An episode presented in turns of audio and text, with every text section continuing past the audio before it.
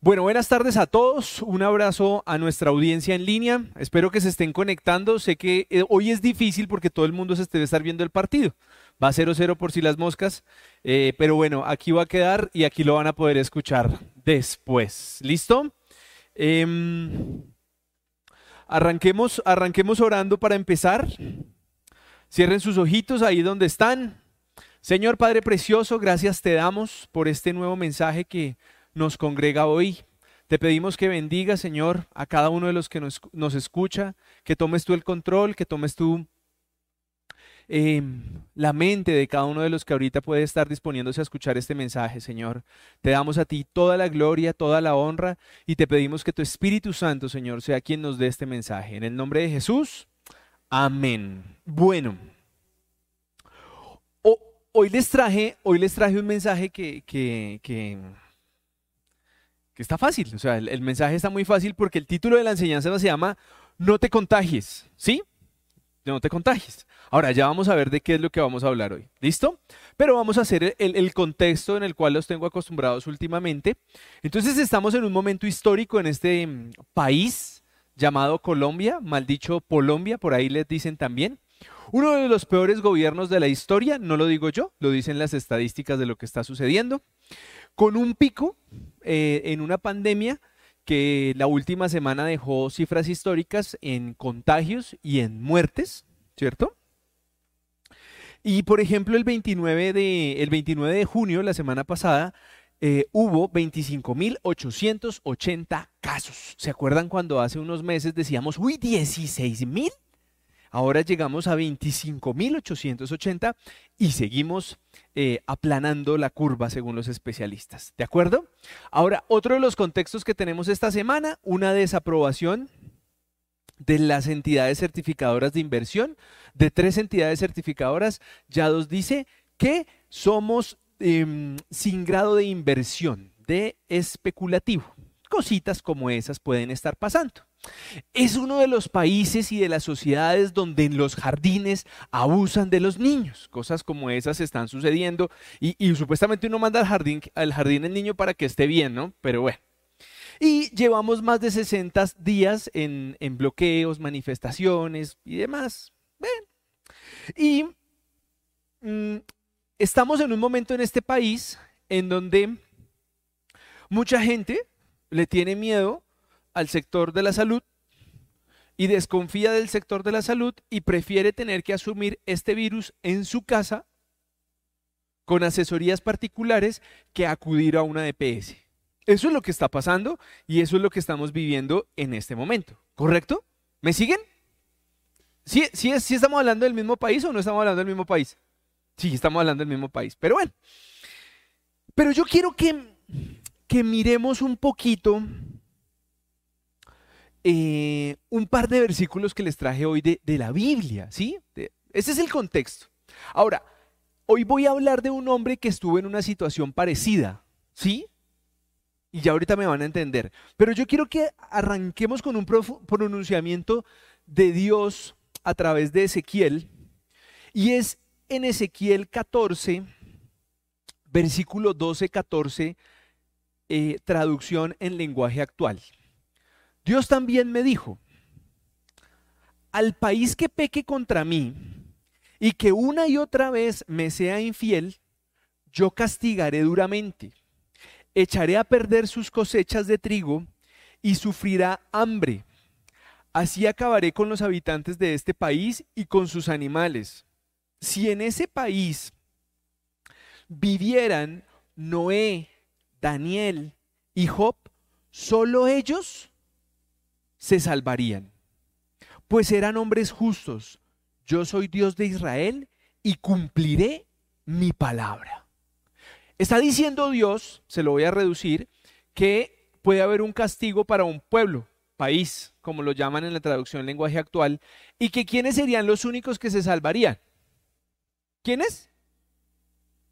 Noé, Daniel y Job, ¿cierto? Y le da una característica a ellos tres, pues eran hombres justos. Pero miren lo que dice el versículo 19 y 20 del mismo capítulo. También podría, también podría yo en mi, en mi enojo castigar a ese país con graves enfermedades para acabar con sus habitantes y con sus animales. Pero si aún Noé, Daniel y Job vivieran en ese país, no se salvarían ni sus hijos, ni sus hijas, solo se salvarían, solo se salvarían, ellos, perdón, solo ellos se salvarían pues eran hombres justos. Yo soy el Dios de Israel y cumpliré mi palabra. ¿Me siguen? Eso fue lo que dijo Dios y él dio algunas características. Ahora, yo quiero hacer un pequeño símil de lo que dice ese castigo a lo que nos está pasando hoy por acá. Algunos me dirán, ay, usted sí que es exagerado. Este es un titular del 19 de marzo del 2021 del periódico El Tiempo. En el pueblo del aguacate la cosecha está a punto de perderse. Les voy a leer. Varias toneladas están a punto de perderse en el pueblo que lleva el mismo nombre del producto que cultiva, en la zona rural del San Onofre, Sucre, en los límites con Bolívar. ¿Y qué decía arriba? ¿Que los alimentos qué? Estaban a punto de perderse. Ahora, les traje otra. ¿Sí se los están colocando? Uy, producción está hoy volando. ¿Se acuerdan que diría que acabaría con las personas? Ah, pues miren, les traje una pequeña gráfica, podemos avanzar, de las muertes que nos ha dejado el COVID desde el inicio de la pandemia hasta los últimos días. Y mm, pueden mirar el punto del 27, 664 muertes. ¿Correcto? Qué casualidad, ¿no? ¿No les parece como que muy curioso? Y les traje otra, ¿no? Porque estas son de las que los periódicos no sacan en primera plana. Emergencia en Novita chocó por muerte de animales con rabia silvestre. ¿No les parece mucha coincidencia? ¿No les parece que lo que dice la Biblia, que cuando Dios está molesto con alguien, se escaseará el alimento, que las muertes de los humanos y los animales morirán? ¿No les parece mucha casualidad? A mí me dejó loco eso esta mañana y yo decía como, pucha, ¿en qué nos metimos? ¿De acuerdo? Pero bueno, entonces vamos a partir de que nos tocó bailar aquí, ¿sí? Porque de pronto usted fácilmente puede decir, no, mira, yo me voy para Suiza, me voy para España, o me voy para Canadá, o me voy para Brasil, o me voy para Estados Unidos. O sea, todo el mundo puede llegar a tener un plan, ¿cierto? Pero yo creo que antes de tener un plan para salir e irse, deberíamos mirar la promesa que tiene Dios diciendo ahí, ¿quiénes serían las personas que se salvarían, ¿cierto? Y habló de Noé, de Daniel y de Job. Nosotros ya tuvimos unas enseñanzas largas, muy largas, de Daniel, pero yo quiero que hoy nos volvamos a concentrar un poquito en ese versículo 14. Si en ese país viviera Noé, Daniel y Job, solo ellos se salvarían, pues eran hombres justos. Entonces vamos a hacer una cosa. Vamos a asumir de que nosotros estamos en ese pueblo que desagradó a Dios o en ese país que desagradó a Dios. Creo que hay un top 10 de los que desagradan a Dios porque están en la misma situación difícil, para no llamarlo de otra manera. Y nosotros deberíamos apuntarle a parecernos o a imitar a Daniel, que era un hombre justo, ¿correcto? Pero hay que, hay que entender que mm, esas características que, tiene Daniel o que nosotros tenemos que mirar de Daniel, pues son muchas y, si no, no alcanzamos, no termino de aquí a mañana si se las digo todas. Yo quiero resaltar tres de Daniel. ¿Cuántas? Tres. ¿De acuerdo? Ahora, yo quiero que usted me entienda que, que, o no, no, ni siquiera quiero que me entienda, quiero contarle algo. Hablábamos con mi esposa en las últimas semanas y yo le decía a ella, mira, tú no me ves quejarme a mí. Entonces ella como que me miraba y me decía como, mm, tienes razón, ¿no? Porque yo le decía a ella, yo ya me acostumbré a que yo, a que yo nací aquí. Y yo no estoy diciendo que va a morir aquí. Es probable que si Dios quiere de pronto no muera aquí o puede que sí. Pero yo estoy acostumbrado que si nos tocó, nos tocó. Y vamos a salir de esta. Y si nos tocó vivir en un país de ratas con las bellezas de presidentes y senadores y congresistas que tenemos, pues nos tocó vivir en el país de ratas. Pero yo creo en que si nosotros acudimos a la Biblia vamos a encontrar cómo poder ser diferentes. Porque es que Daniel, para que, para que todos tengamos un contexto de Daniel, Daniel también fue cogido y se lo llevaron los de Babilonia y lo metieron en una vaina totalmente diferente. O sea, él había sido desde, desde niño israelita y entonces ahora ya lo volvieron a, ¿a dónde? A, a Babilonia. Y sus principios y sus creencias fueron atacados. Entonces cuando yo me identifico en que yo no estoy de acuerdo con lo que está pasando en una ciudad, en un país, pues nosotros tenemos que marcar la diferencia como cristianos. Y la forma de marcar la diferencia como cristianos es acudir a la Biblia y entender cómo la Biblia nos dice que nosotros podemos superar un castigo. Porque a ustedes no les parece casualidad todas las chocoaventuras que pasan en este país. A mí, a mí me tiene medio aburrido el tema. O sea, todos los días la noticia de los niños en Medellín me la terminó así como de, puff, volar la tapa porque yo digo, no, estamos jodidos. O sea, si ya no puede mandar un niño a un jardín, si es que apague y vámonos. Pero miren que lo primero que yo quiero que, que ustedes le apunten hoy con estos mensajes que vamos a ver de Daniel, voy a estudiar el capítulo 1 el capítulo 1 de Daniel, es a tener el corazón apartado para Dios. Porque lo hemos visto en las últimas enseñanzas y muchas veces nuestro corazón está apartado o, nuestro corazón está enfocado en qué? En la necesidad, en la enfermedad, eh, en mi tío, en mi tía, en mi primo, en mi esposa, en mis hijos, en muchas cosas, pero nuestro corazón no está apartado realmente para Dios, ¿correcto?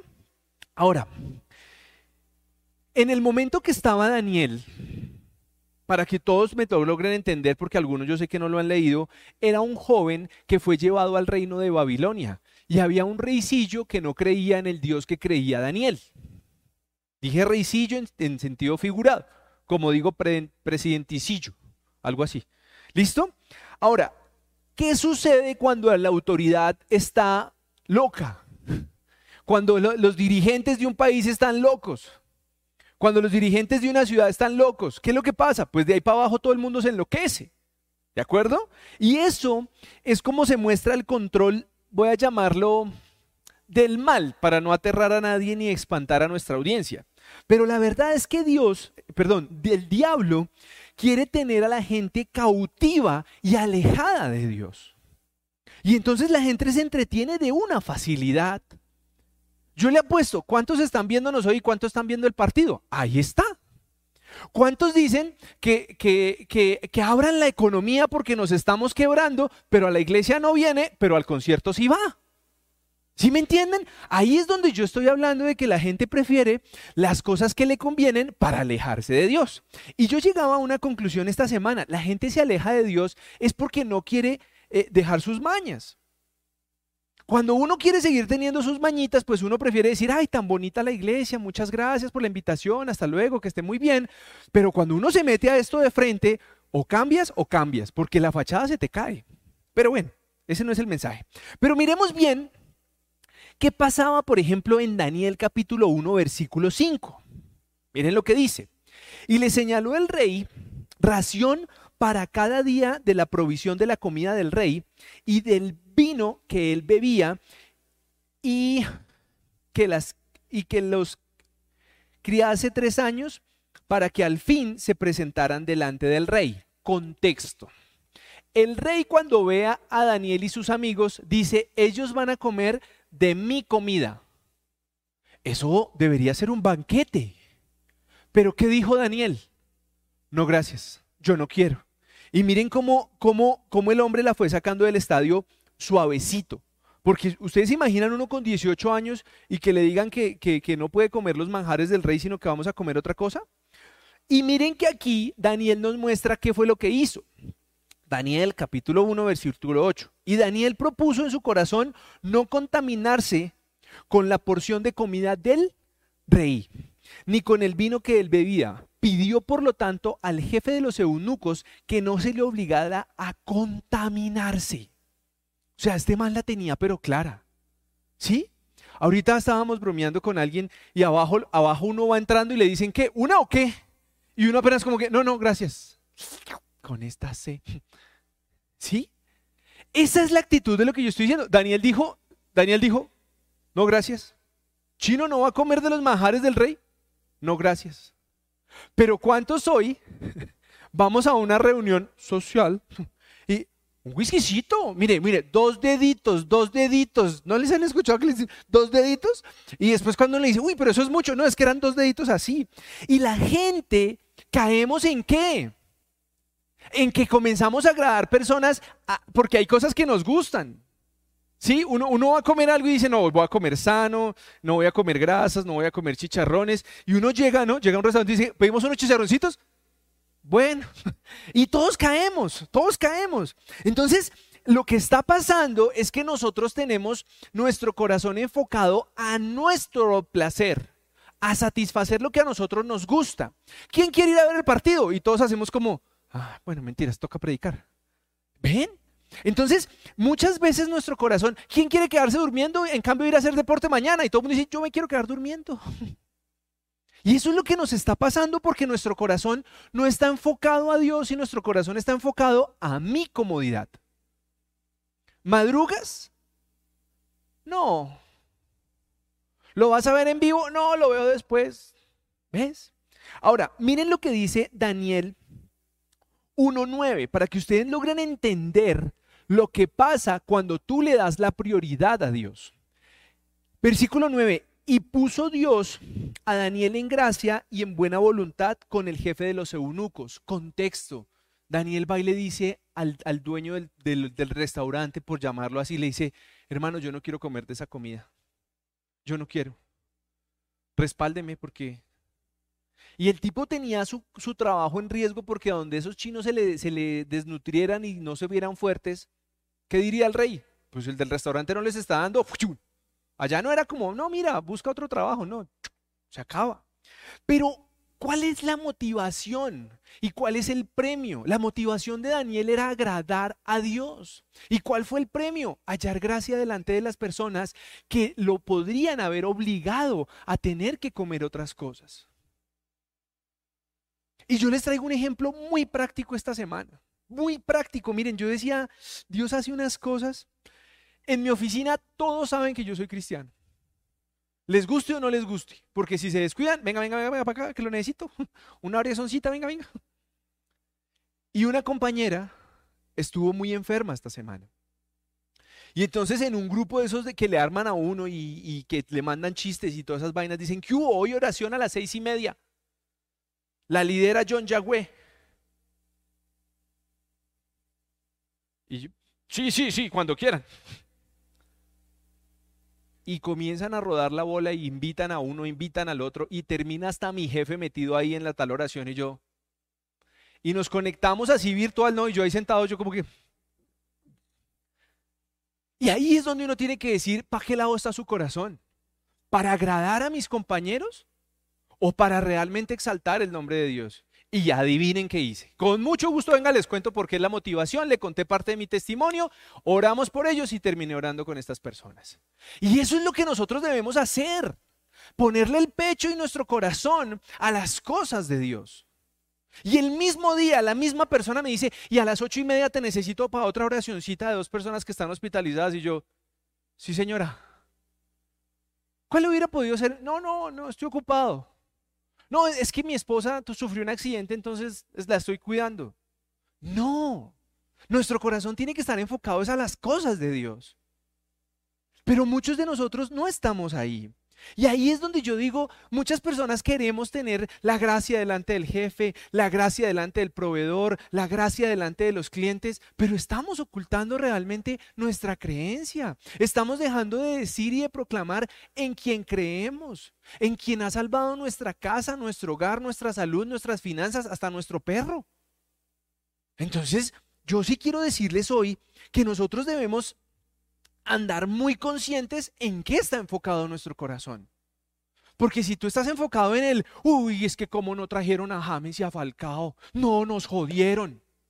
Ahí está tu corazón, hermano. O sea, ve y mira a ver un partido. A ver si gana la selección y mañana te consignan gratis. No, no, no funciona así. Y miren lo que dice en Daniel 1, 14, 16. Consintió pues con ellos en esto y probó con ellos diez días y al cabo de los diez días pareció el rostro de ellos mejor y más robusto que el de los otros muchachos que comían la porción de, de la comida del rey. Y así pues, Melzar se llevaba la porción de la comida de ellos y el vino que habían de beber y le daban legumbres. O sea que la decisión de Daniel de no comer la comida del rey fue respaldada y se veía mejor alimentado que con la comida del rey. Pero hoy, ¿qué nos está pasando en esta sociedad de locos? No, no, ¿cómo voy a despreciar a mi compadre? No es que yo le bauticé al niño antes de yo volverme cristiano. Entonces al compadre hay que recibirle la cerveza, el aguardiente, el whiskycito, porque no, ¿cómo lo voy a yo a despreciar? Después yo quedo mal con él. Y yo te pregunto, o sea, usted se puede tomar el trago que quiera, yo, a mí eso no me afecta. Pero realmente en tu corazón está agradar a Dios o está agradar al compadre, a la comadre, al tío, al primo, que son gente que no te está aportando nada. Son gente que cuando te ven enfermo, cuando te ven quebrado, te sacan, ya saben que y no lo puedo decir. Pero eso es lo que realmente tú le estás dando la prioridad a Dios. O tu corazón está dividido en que estoy en el trabajo, agrado a mi jefe, estoy en la casa de mi suegra, agrado a mi suegra, estoy en la casa de mi tío, agrado a mi tío. ¿No, no, ¿no creen que hay algo mal ahí? Hay, un, hay una hipocresía en algún lado. Y pilas, porque la suegra puede venir a la casa y durar un mes. El que lo entendió, lo entendió. Ahora, ¿qué es lo que yo quiero que ustedes miren en lo que realmente está pasando? Daniel nos está mostrando que la situación no es fácil, que los hospitales no pueden tener unidades de cuidados intensivos, que las vacunas no llegan a tiempo, que las vacunas se dañan por gente negligente. Pero Dios lo respaldó que le, que le propusieron comer cosas que no le agradaban y él prefirió abstenerse de eso y comer legumbres, pobre man. Pero Dios lo respaldó. Ahora, miren cómo lo respalda.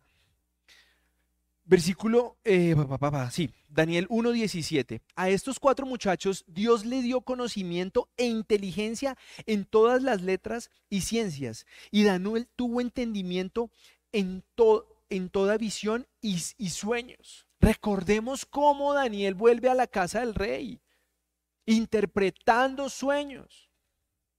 Entonces, cuando la gente quiere agradar personas, pero no quiere dejarse usar por Dios, estamos jodidos. No vas para ningún lado. No vas para ningún lado.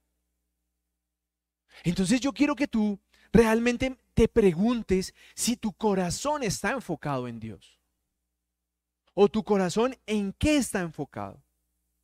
Porque a mí me preocupa muchísimo que la gente hoy, persigue la sabiduría y persigue el temor de Dios, supuestamente, pero en su corazón de Dios no hay nada. Todo el mundo es Cristo, y, pero Cristo es moda, Cristo es un sticker. Cristo no está en el actuar, Cristo no está en el vivir. Y ahí es donde yo digo, ¿qué tienes en tu corazón? Porque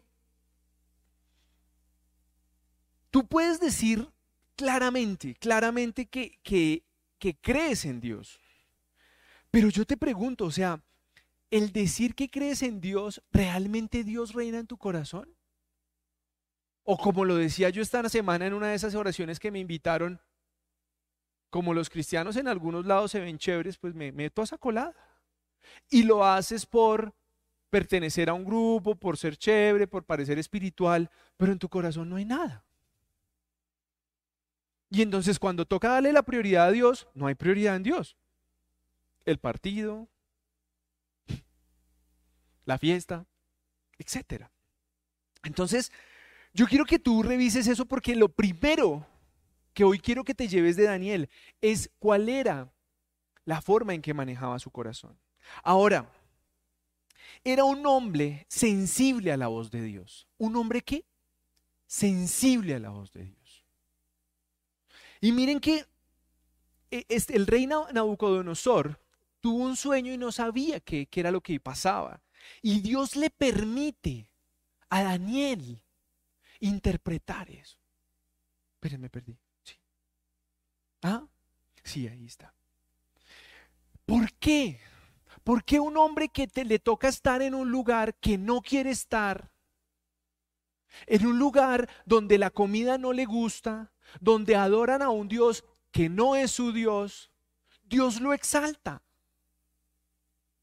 ¿Cómo logra poder interpretarle el sueño al rey? Pero nosotros, hoy los cristianos, nos hemos metido en una burbuja donde no queremos hablar con nadie, no queremos predicarle a nadie, todo mundo es una rata, todo mundo se va para el infierno y nosotros somos los buenos. Y es lo que está pasando en este país. Es lo que está pasando en esta ciudad. Bueno, y en el mundo. Porque ahora un profesor de biología que dice que hay sexo eh, femenino y masculino es vetado seis meses de sus clases. Si no sabe de qué estoy hablando, puede buscarlo, yo le envío el link pasó. No aquí. Entonces, ¿no se dan cuenta de lo que nosotros estamos viviendo? Estamos viviendo en un país de locos, porque sí, que para la gloria de Dios de pronto nuestro hogar, nuestro círculo de familia más cercano está aterrizadito, eh, hay principios, se, se oran por los alimentos, se ora todos los días, se intenta buscar un poquito de la palabra y eso está bien. Pero yo les aseguro que un día, y ya nos está pasando, usted va a un conjunto residencial y hay 24 casas. ¿Cuántos son cristianos? ¿Dos? ¿Tres? Bueno, cuatro. ¿Por qué no debería ser al contrario? Porque nosotros estamos repeliendo a todo el mundo. Daniel hubiera podido decir, ay, a mí que me maten. A mí que me maten y yo no me aguanto este rey. Y el propósito, y el, exaltar el nombre de Dios, y el mostrar que tus principios y tus creencias sí valen la pena. El poder mostrar que así te tenga que, tengas que trabajar en el mundo secular para no vivir del pastorado y que Dios te dé reconocimiento y que Dios permita que tus cosas se hagan bien. ¿Por qué no? ¿Por qué no ponerle el sello a las cosas que hacemos con excelencia? ¿Por qué seguir metidos en, en un mundo de mediocridad? Yo quiero que usted hagamos un ejercicio rápido. ¿Quién tiene pendiente arreglar el cajón de las medias en su casa? ¿Quién tiene pendiente arreglar la caja de la herramienta? Cada uno tiene algo pendiente, ¿sí o no? ¿Quién tiene pendiente hacer un trámite? ¿Alguno de esos trámites? O, radicar, sacar un duplicado, algo, algo, algo pendiente. Si ven cómo nos estamos contagiando del, ay, después, ay, es que eso iba a haber tanta fila. ¿Cuántos de los de aquí le ponen una tarea? Nos vemos tal día para esas cosas y usted comienza el día anterior. Ay, no podemos, no, no, no, mejor, no alcanzo. Entre ocho días. Y esa, esa, esa es la raíz que tenemos en este país. Todo lo corremos, todo lo hacemos después. Y nosotros queremos decir, uy, sí, yo sí soy cristiano. Ahora, voy a seguir basado en la Biblia porque después me regañan. Miren lo que pasa en Daniel capítulo 2, versículo 17 al 23. Luego se fue Daniel a su casa e hizo saber lo que había saber lo que había Ananías, Misael y Azarías, sus amigos y sus compañeros. Pero, perdón, para que pidiesen misericordia del Dios del cielo sobre este misterio, a fin de que Daniel y sus compañeros no perecieran como los otros sabios de Babilonia. Entonces el secreto le fue revelado a Daniel en visión de noche, por lo cual bendijo Daniel al Dios del cielo. Hoy el cristianismo se ha resumido en decir, no, yo soy salvo porque hice la oración de fe, entonces ya me puedo morir. Este man se había comportado mejor que nosotros durante toda su vida. Y él acude a la oración para que Dios le permita entender, le permita entender qué era lo que tenía que hacer, qué era lo que tenía que decirle al rey. Y entonces yo te pregunto hoy, en tu trabajo, en tu negocio, con tus hijos, con tu familia. ¿Tú le has pedido a Dios la orientación de lo que debes hacer y ser en ese trabajo, en ese negocio, en esa familia que Dios te ha dado? ¿O estás llevando negocio, casa, familia e hijos a tumbos? Y que agradezcan que les he dado donde vivir. Y que agradezcan que les doy de comer. Miren, miren la forma de este hombre. Él no vivía e, en, en Dubái lleno de lujos. Él vivía en un lugar que no era cómodo, que espiritualmente no era lo que él quería respirar. Pero ¿qué era lo que hacía? Clamarle a Dios para que pudiera entender y sobresalir de la multitud. Pero el cristiano promedio ya no cumple o no cumple. Esta semana tuve una reunión, una charlita con una persona que dice ser cristiana y yo casi saco el sable y dije, no seas tan loco. Y yo digo, ¿qué está pensando el pueblo cristiano cuando me dice, no, no, es que yo, yo no logro entender ni pensar tan rápido como usted? Y yo, ¿esa es la forma de una persona que dice ser creyente? De justificar su mediocridad en el trabajo? No puedo creerlo. Y yo quiero que revisemos porque es que nosotros somos de los que nos echamos el letrero aquí en la espalda que dice cristiano a bordo y, y muchas veces la embarramos. Pero es por qué? Porque nosotros no estamos, no estamos inclinando nuestro oído a Dios, no tenemos una comunicación con Dios. Yo esta semana Solo los que estaban en mi casa vieron la chocoaventura que tuve que vivir. Y yo le decía al Señor el, jueves en la noche, y le decía, Señor, mañana voy a quedar mal, o sea, no hay otra, no hay por dónde, o sea, no sé qué más va a pasar. Y eso que usted se acuesta a dormir, pero sigue soñando con todo lo que ha hecho durante el día, y que como que abre los ojos y dice, ya amaneció. Y usted parece que lo cerró y siguió con su película. Pero Él se glorifica. Viviana ha escuchado muchas noches en mi casa decir, Señor, no sé qué voy a hacer, no sé qué voy a hacer, no tengo ni idea. Y Él siempre se glorifica. Pero hoy el cristiano hace como, ay, ay, veremos, Dios proveerá. Y se pegó de ahí y la oración, cero. Cero. Es que yo soy un duro, yo soy, yo soy el más. Y de oración, cero. ¿Cómo quiere sobresalir? Yo quiero ser el mejor empleado, yo quiero ser el hombre más exitoso. Oración, cero. Entonces, realmente tú tienes el segundo talento que les estoy enseñando de Daniel. ¿Cuál era el segundo? Aquí está. Un hombre sensible a la voz de Dios. Porque si nosotros no establecemos una, una comunicación con el Padre, parcero, usted va por su cuenta, usted va solo, usted va pedaleando Bicicleta estática, mi hijo, usted eso se saca la mugre ahí, pero no avanza. Entonces, nosotros tenemos que ser hombres de oración y mujeres de oración. Que nosotros podamos exaltar realmente el nombre de Dios diciendo, el Señor me ha dado una solución, el Señor me ha dado paz y tranquilidad. Pero el problema nuestro es la impaciencia, porque queremos orar y, Señor, soluciona este problema ya. ¿Perdón? ¿Por qué?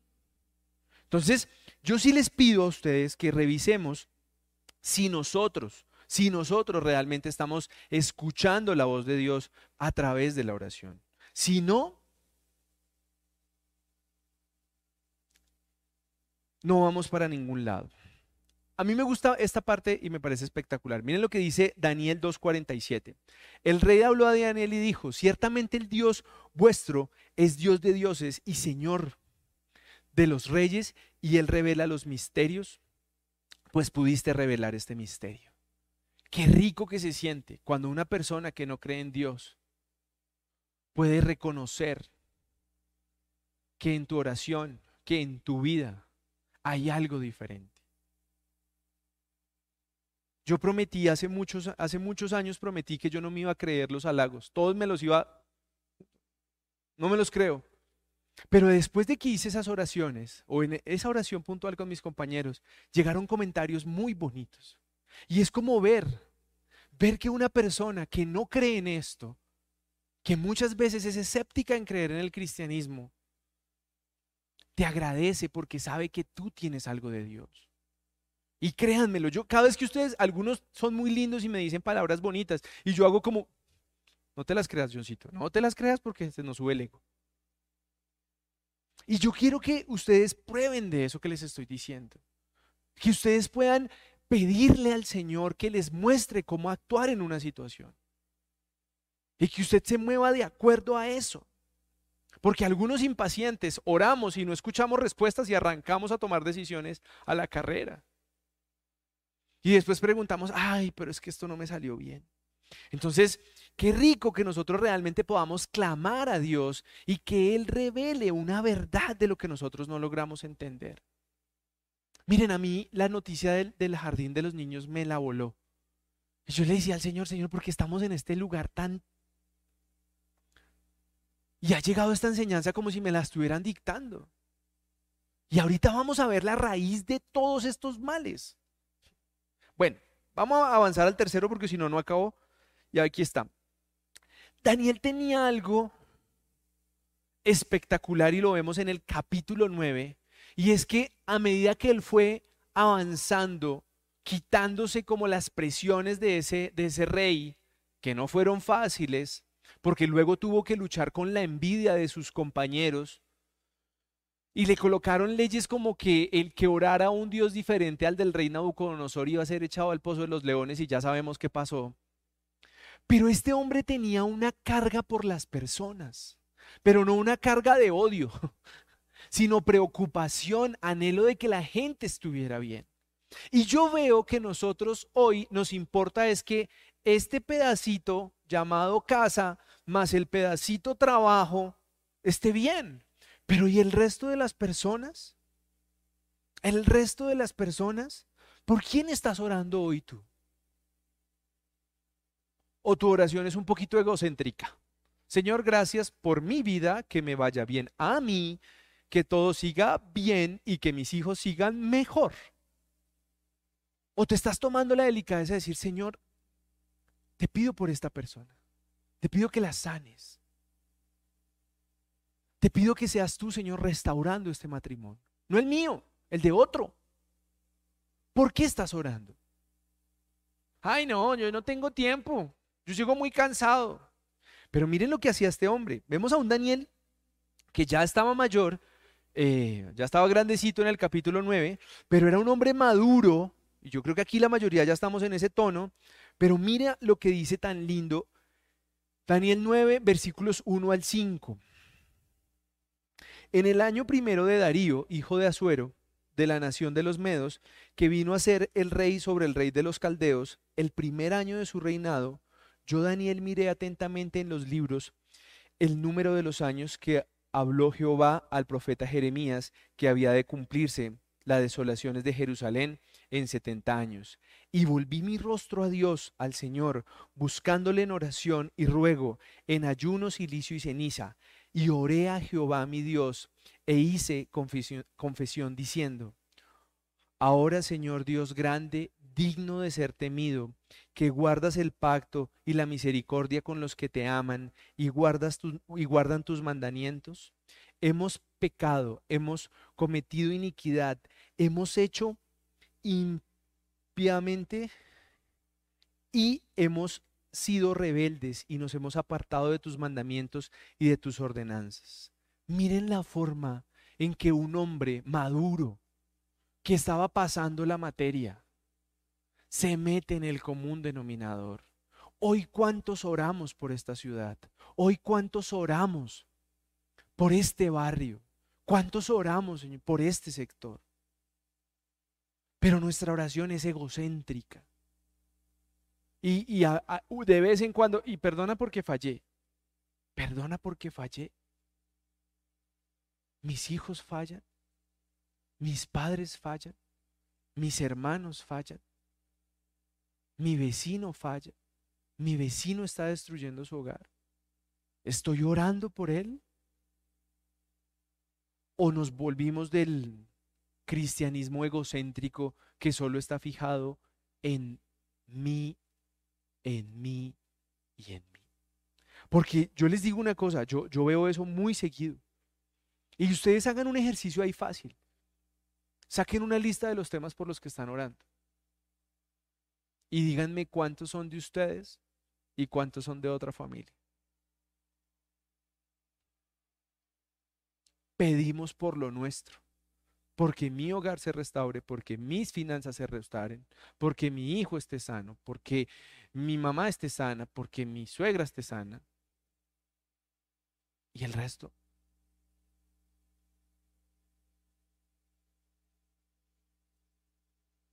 Ahí es lo que yo quiero que ustedes realmente hoy revisen. ¿Cómo? ¿Cómo realmente nosotros estamos amando al prójimo? Porque yo veo que no hay amor al prójimo. El cristianismo es de suerte.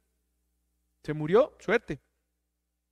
Miren lo que dice versículo 17 y 19 del mismo capítulo. Ahora pues Dios nuestro, oye la oración de tu siervo y sus ruegos, y haz que tu rostro resplandezca sobre tu santuario asolado por el amor del Señor. Inclino, oh Dios mío, tu, tu oído y oye, abre tus ojos y mira nuestras desolaciones y la ciudad sobre la cual es invocado tu nombre, porque no elevamos nuestros ruegos ante ti confiados en nuestras justicias, sino en tus muchas misericordias.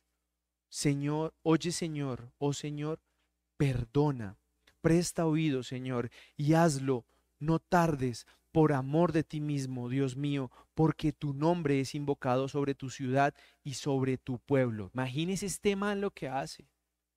Pero yo quiero que nos preguntemos realmente, ¿tú oras por esta ciudad? ¿Tú oras por este país? Son más los comentarios de ultraderecha, ultraizquierda y todos los que hay que las oraciones reales que hay por este país. Y nosotros caímos en el juego de la polarización y la oración. No se escucha. No me quiero alargar porque... ¿Cuánto va el partido? ¿Ni idea? Bueno, entonces sigamos. Es que qué tal que nos vayamos a alargue, toca ver el alargue. Miren, les he dado tres características de este hombre al tener que estar, a ver, tres características de este hombre que es Daniel, que es el único que Ezequiel nos dice que se salvaría de un castigo de Dios. ¿Sí o no? Entonces, digamos que ya nos tocó chuparnos este castigo, porque estamos en este país, nos tocó esta ciudad, nos tocaron estos gobernantes, nos tocó la pandemia, nos tocó la mala administración de la salud, etc. Pero, ¿por qué no vamos a la raíz del problema?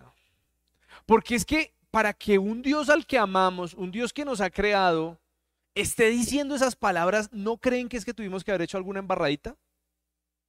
Porque es que yo conozco un Dios de amor,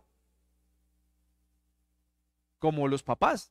La mayoría de las veces los papás van a las buenas, pero algunas veces los papás van a las malas, ¿cierto? Y entonces ahí hace parte del mensaje de lo que yo quiero que revisemos realmente, por qué es que nosotros estamos teniendo que vivir este paseo. Y entonces me voy a devolver al capítulo 14 de Ezequiel. En, los primeros versículos, quiero que escuchen esto. Traducción lenguaje actual. Ezequiel capítulo 14. Algunos de los jefes de Israel vinieron a verme. Cuando llegaron se sentaron frente a mí. Entonces Dios me dijo, Dime Ezequiel, ¿cómo voy a darle un mensaje a estos hombres si no piensan más que en hacerlo malo y en adorar a esos dioses malolientes? Más bien, ve a decirles de mi parte lo siguiente el Dios de Israel dice que ustedes no piensan más que en hacer el mal y en adorar a esos dioses malolientes y también van a ver al profeta para consultarle por medio de él. Pero como respuesta recibirán el castigo que se merecen por adorar a tantos ídolos. Quiso así se arrepienten, quizás así se arrepientan de haberme abandonado y por adorar a esos ídolos. A los, israelitas les diré de mi parte, dejen ya de hacer lo malo, abandonen a sus ídolos y vuelvan a la vuelvan a obedecerme. Mi respuesta, mi respuesta, mi respuesta a todos los israelitas y a los extranjeros que viven en Israel es la siguiente. Ustedes le preguntaron a los profetas por mis mensajes, pero se han alejado de mí para adorar a esos dioses malolientes y no piensan más que en hacer lo malo. Por eso quiero que sepan que yo mismo me enfrentaré a ustedes, yo los eliminaré de mi pueblo y ese castigo será una lección para todos. Entonces reconocerán que yo soy el Dios de Israel. Les voy a leer el versículo 9, que se me da palo a mí. Pero si algún profeta les da un mensaje falso, será porque así lo quise. Sin embargo, castigaré a ese profeta y lo eliminaré del pueblo. Castigaré al profeta a quien lo haya consultado. Así los israelitas no volverán a darme la espalda, ni siquiera pecando, ni, ni seguirán pecando. Entonces serán mi pueblo y yo seré su Dios y yo soy el Dios de Israel y cumpliré mi palabra. Pero esto sigue. Aquí es donde él vuelve a mencionar el castigo. Entonces, les voy a resumir esto para que ustedes puedan entender un mensaje tan práctico como el que yo recibí. Nosotros vamos a tener que vivir muchas veces en ciudades, en países, en barrios, en conjuntos, en edificios, situaciones que no queremos. Porque en esta ciudad y en este país hay idolatría. Y yo no me voy a meter ahí en idolatrías, no le voy a hablar de religiones, pero cada uno sabe lo que yo pienso de las idolatrías. Para mí la idolatría nace hasta del esposo, de los hijos, de la suegra, etc. Hay hombres aquí que no tienen el carácter de decir no, sino sí, mi amor. Tienen la última palabra en, casa, lo que tú digas. Y es idolatría. Hijos que hacen lo que, lo que ellos quieren y no los tocan. No para golpes, sino para corregir, para decirle, no, no lo hagas. Acuérdense que el amor sin límites no es amor, lo vimos hace un mes. Entonces, yo quiero que hoy tú me logres entender que nos va a tocar vivir o nos tocó vivir en esta ciudad, donde estamos medio crisis, donde hay algunas cosas que ya no se van a poder decir porque irrespetamos a otros, pero ante los cristianos se puede criticar lo que sea y a nosotros sí no, no se nos irrespeta. Pero la raíz de esto es la idolatría que hay en los pueblos. Créate una cuenta en Instagram. Colócate el nombre de Jesús y me dices cuántos seguidores tienes el nombre en, un mes. Pero di que eres J Balbi o Maluma y, mira cuántos, cuántos seguidores tienes en un mes. ¿Qué es eso? ¿Cuánto tiempo le dedicas a tus redes sociales? Ahí le sale, ahí le sale. ¿Y cuánto tiempo lees la Biblia? Eso es idolatría. Y yo quiero que logremos entender que nosotros tenemos que ser parte del cambio. Pero el cristiano está y botó la llave. No puede ser así. Yo quiero invitarlos a que hoy nosotros entendamos que, que estamos viviendo esto por nuestra falta de proclamar el Evangelio. ¿Por qué cuando, tú cuando nos reunimos nosotros la pasamos bien? Porque cuando, cuando ustedes están en familia, los más cercanos, sin el tío loco, sin el tío político, sin el tío que le gusta el whisky, usted la puede pasar bien. Y porque muchas veces preferimos irnos a untar de ese mundo chévere comillas, que traer a la gente a lo que nosotros estamos viviendo. Yo no he visto, en esta pandemia yo no he visto el primer quebrado, no lo he visto. Cristiano real, ¿no? De los de a peso sí he visto hartos.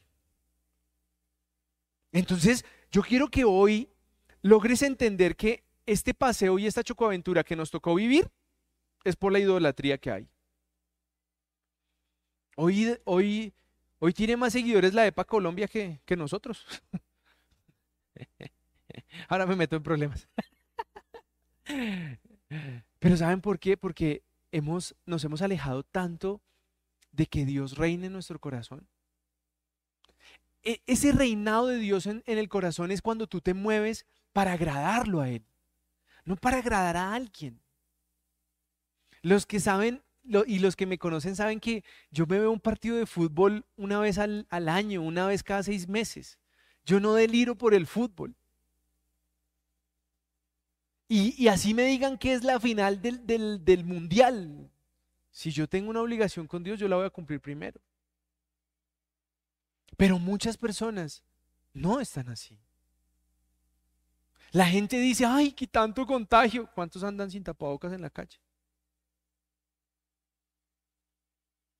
¿O no? Ay, que esa salud tan picha. ¿Aportas? Ah, no, yo soy beneficiario.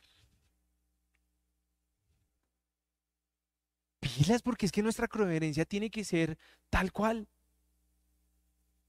Esta semana hasta me sentí mal, porque estaba pagando el impuesto del vehículo y decía aporte voluntario y yo, no. Y yo después, uy, qué tacaño, pero queremos que haya más infraestructura, queremos que haya más vías, pero aporte voluntario, no. Esa es la realidad, eso somos. Eso somos. Ay, es que como se roban los impuestos, yo no les doy más. Esa es la excusa. Es lo mismo que el regalo de Día de la Madre. No, pues que estamos en pandemia, toca darle poquito. No. Yo quiero que ustedes cambien ese chip, que ustedes puedan hacer que Dios reine en su corazón y la única forma de que Dios reine en su corazón es leyendo la Biblia, no escuchándome a mí. Y yo sé que muchos no están ahí. Muchos están como... Mm, mm". Entonces, qué rico que esa forma en que Daniel, los invito, mire, si usted está perezoso en haber leído, comience con Daniel. Le hácelo en traducción lenguaje actual, que eso todo lo va a entender. O nueva traducción viviente también. Pero lea, instruyase. Porque si nosotros no comenzamos a cambiar de adentro hacia afuera, nada va a cambiar. Hay gente que dice, escuchen lo que la gente está pensando, no, ya este año ya, ya nos jodimos y el año entrante hasta que no suba el otro presidente no funciona. No, que con esas lumbreras que hay. No he visto el primero que yo diga, ay, sí. No le pongan la fe a un candidato. Oremos a Dios para que ponga un gobernante que sirva. Pero la verdad es que la gente ya no le cree a las autoridades de este país no le crean las instituciones. Y todo el mundo quiere reinar en el CBY, en mi pedazo, en mi mafia, en mi cartel. Y eso es lo que nos tiene desgregados totalmente. Yo hoy quiero que oremos y que realmente le podamos decir al Señor que tome el control de lo que estamos viviendo, de cómo está nuestro corazón que podamos decirle, Señor, no sirvo, sigo criticando, sigo murmurando, sigo quejándome, pero que tú le puedas pedir a Dios que cambies. Pero yo veo hogares que, que siguen igual. Igual. Y lo que yo les decía hace como tres semanas, ¿estás listo para un varillazo? ¿Estás listo para un accidente? ¿Estás listo para una quiebra? ¿Estás listo para una enfermedad dura? O ahí todo el mundo, cada uno coge para su casa, usted se va a ir con su mamá, yo me voy a ir con la mía y se acabó todo. Y los chinos cada 15 días en un lado. ¿Qué tipo de hogar es ese? Entonces, yo quiero que hoy pongamos el pecho porque todo el mundo habla de cifras, no, que es que los cristianos, que los cristianos, ¿y qué estamos haciendo los cristianos para cambiar la belleza de reputación que tenemos? Nada. Ahorita vino un señor y le conté lo que estamos haciendo. Y se fue fascinado. Dijo, oiga, tan chévere. Y usted no cobra aquí. Yo, no, no, no cobro.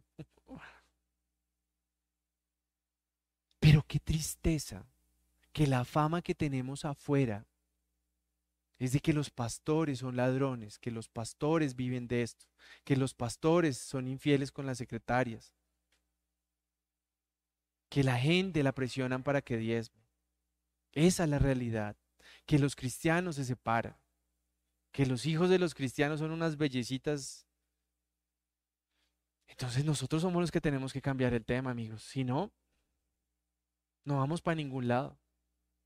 Y, la capa de víctima, la, la de quedarnos ahí quejándonos de todo lo que pasa, hoy se la acabo de derrumbar. Hoy se la, mejor dicho, no te puedo escuchar quejarte porque ya te acabo de mostrar la raíz de por qué estamos en esto. Porque J Balbi tiene más seguidores que Jesús, estoy seguro. Aquí en Colombia, ¿no? Entonces, vamos a orar y vamos a pedirle al Señor que realmente podamos entender y cambiar ese, ese pensamiento mediocre que nos ha instalado esta sociedad, que nos ha instalado esta idolatría a tantas cosas diferentes realmente a Dios, ¿vale? Dios los bendiga.